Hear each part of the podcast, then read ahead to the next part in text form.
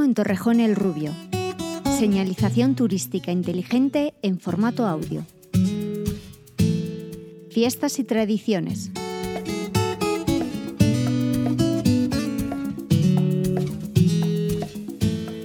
Fiestas patronales de San Miguel Arcángel. Sin duda, la fiesta por antonomasia de la localidad son los San Migueles. El día grande es en honor a San Miguel Arcángel, el día 29 de septiembre, aunque también se celebra la Virgen del Rosario, al día siguiente. Desde el punto de vista tradicional, lo más característico de estas fiestas son los paseantes, cuatro jóvenes que acompañan al santo con diferentes símbolos como un bastón, una espada o una bandera, y que portan todos en el pecho una banda roja con la cinta ¿Quién como Dios? significado de Miguel en hebreo. Su función es fundamental en la procesión, dado que pasean por delante de la imagen del santo y tras dar varios pasos giran y delante de la misma realizan una reverencia. Las fiestas se desarrollan con diferentes actividades recreativas, así como encierros de toros, capeas y verbenas. Ahora ya no es como antes, porque antiguamente era el día 28 cuando empezaban, la víspera y eso. Ahora ya empiezan antes porque toda la gente, como estamos fuera, pues aprovechan los fines de semana. El día 29 es el día de San Miguel el 29 de septiembre, con las procesiones, las misas muy, grandes, con muchos curas, y hay música luego también por las calles, con los paseantes, que tiene paseantes, también lo hacen las mujeres, cuando no hay hombres lo hacen las mujeres también algunas veces, porque como, como San Miguel es un, es un soldado y va vestido de soldado, pues entonces van cuatro acompañándole a la procesión. Con la, la banda esta que se cruza aquí del de, hombro aquí, uno lleva la bandera, otro lleva el bastón, otro lleva la espada. Y el cuarto, se ha dicho la bandera, el bastón, la espada. Ah, como, un hacha, como un ancla o una cosa de esa. delante de él van andando así como los militares, se dan la vuelta, se arrodillan delante de él y vuelven otra vez y así hasta que se acaba la procesión. Por la tarde hay ofretorio de San Miguel. Pujan también cosas allí para sacar dinero para San Miguel allí en la, plaza, en la plaza por la tarde lo hacen todo. Luego al otro día, el día 30 es el día de la Virgen, el día de Nuestra Señora, que decimos siempre, la Virgen del Rosario, que también, hace, que también se hace lo mismo. Van también los paseantes y se hace la misa igual, y luego por la tarde pues también se ha hecho siempre el ofretorio. Ahora llevan unos años que no lo hacen porque empiezan a hacer toro, para aprovechar el fin de semana para que los que vienen de fuera los toque todo, porque antiguamente el día 28 y el día 29 era sagrado había misa y los ofretorios por la tarde. Y luego a partir del día 1 es cuando empezaban los toros y se llamaban los pueblos de toros, la gente de fiesta. Ahora ya cortan más, claro, por medio de, cómo está la vida y las cosas.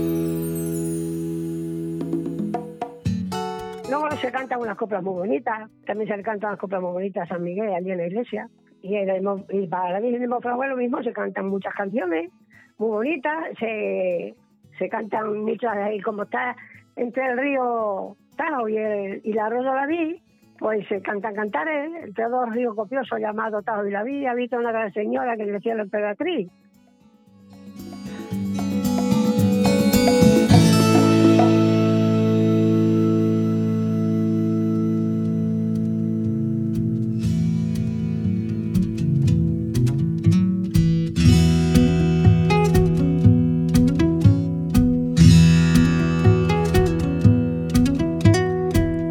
Romería Virgen de Monfragüe.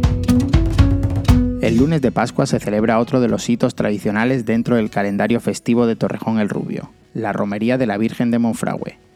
Se celebra en el patio de armas del castillo del mismo nombre en honor a la Virgen de Monfragüe, una talla de las más antiguas de Extremadura y a la que los vecinos de Torrejón el Rubio veneran desde la antigüedad con enorme devoción. La tradición se remonta a varios siglos, la primera referencia documental a la misma se produce en el Catastro de la Ensenada de 1753. En él se detalla la existencia de una romería en honor de la Virgen de Monfragüe, el segundo día de Pascua de Resurrección, en el que se celebra una misa, cantada y un sermón. A ella acudían el administrador de justicia, el alcalde ordinario, los dos párrocos de San Miguel, los ermitaños que vivían en el castillo y una multitud.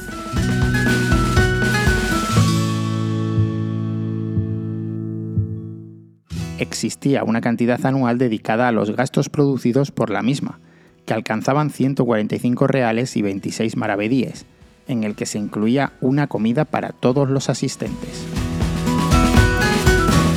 Además de las misas, procesiones y rosarios, todos ellos alegrados por los cantos de la pastora de Monfragüe, la ocasión se brinda para compartir una comida campestre en los alrededores con familiares y amigos. Se da la curiosidad que no solo Torrejón tiene como patrona a la Virgen de Monfragüe, sino también otros pueblos como Serradilla, Malpartida de Plasencia y Río Lobos, que viajan hasta nuestro término municipal y nuestro castillo para celebrar diferentes celebraciones en honor a la talla mariana. Llegó en el siglo XII aquí a, Torrejón, al Monfragüe. Pues esa es la cosa, que cómo llegó. Esa es la historia que no se sabe muchas veces de ella. Nomás que sabemos eso, que llegó aquí y la puso ahí en el castillo, la hicieron en la ermita, que la ermita la querían hacer más abajo, no hay donde está. La querían hacer aquí más abajo, en la falda de, la sierra. Y cuentan de que por la mañana, cuando llegaban los albañiles, se encontraban con todo aquello hecho una pena. Aquí pasa algo, empezaron, hasta que ya subió uno de ellos arriba al castillo y vio que las herramientas las tenían todas allá arriba.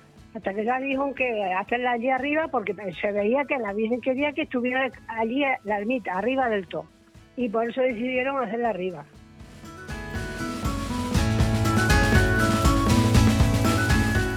La romería se hace los lunes de Pascua. El lunes de Pascua de Resurrección, domingo de Resurrección, el lunes cuando hacemos la, la romería. Esa sí, esa se respeta, esa no se cambia nunca.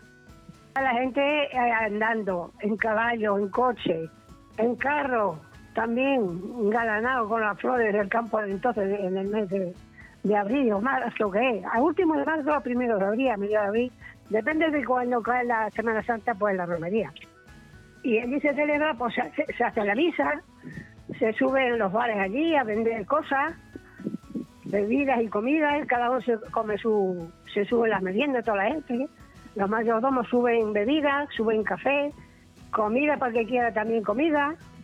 Y luego por la tarde se hace el rosario, después de comer se hace el rosario y se saca la procesión por la, por la tarde, después del rosario.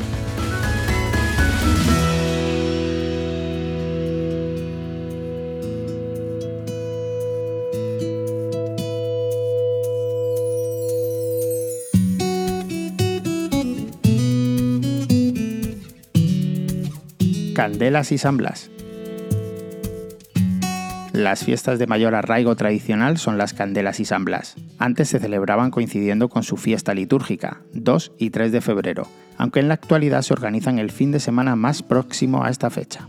En ambos días los protagonistas son cantoras, cinco jóvenes que son las encargadas de interpretar unas coplas antiquísimas, que con su lenguaje llano, ingenuo y lleno de espiritualidad popular tratan de explicar la fiesta de la presentación del templo de Jesucristo.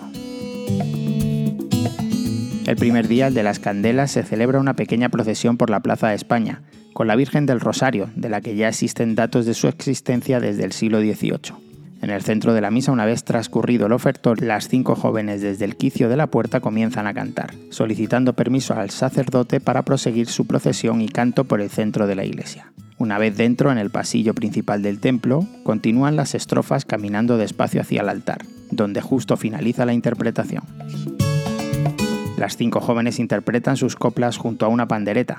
Llevan consigo también las ofrendas de una rosca y una paloma, San Blas se celebra el día después. Las protagonistas son las mismas cantoras que el día precedente. La fiesta comienza con la procesión del santo, una talla de madera policromada del siglo XVIII que ha perdido casi todo su cromatismo y que es llevada íntegramente durante toda su procesión por las jóvenes. Aunque las coplas comienzan tras celebrarse el ofertorio, la ejecución de las mismas dista respecto al día anterior. Las jóvenes entonan a capela, sin ayuda de ningún instrumento, todas las coplas, de pie y ubicadas en los primeros bancos de la iglesia. Igual que sus precedentes, estas coplas narran de modo sencillo la historia de San Blas, mártir de la iglesia en la época romana, al que se le atribuye poderes curativos de garganta al ser médico y salvar, según las leyendas, a un niño de fallecer atragantado por la espina de un pescado. Las fiestas terminan en Reyes, de, las, las fiestas de Navidad. Luego viene el día 20 de enero, es San, San Sebastián, que también tiene unas coplas muy bonitas en la iglesia. También se saca en procesión, se sacaba porque ya no hay gente para sacarlo, pero se cantan las coplas en la iglesia. y luego viene las candelas, que es el día 2 y el día 3 de febrero. Y, claro, las chavalas no lo pueden saber las coplas como se cantaban antiguamente, no les dan la tonada que les dábamos nosotros cantando, porque íbamos a lavar al arroyo, que entonces no había agua en casa, y estábamos cantándola un mes antes. Pues cuando te iban a ensayar ya la sabías, de, bueno, de todos los años. Y, era muy bonita, muy bonita. Ah, luego, eh, después de las candelas, pasamos luego ya a, San Isidro, que también tiene copla.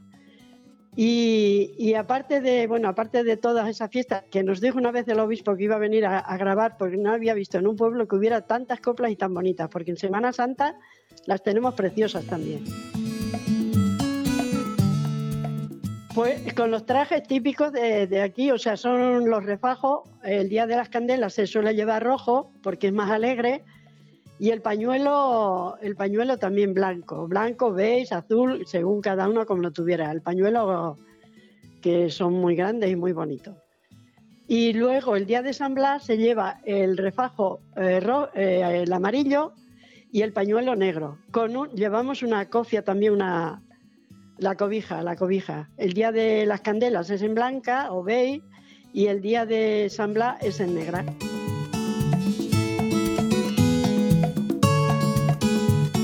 Tienes más información de todas estas fiestas en la página web municipal torrejonelrubio.com.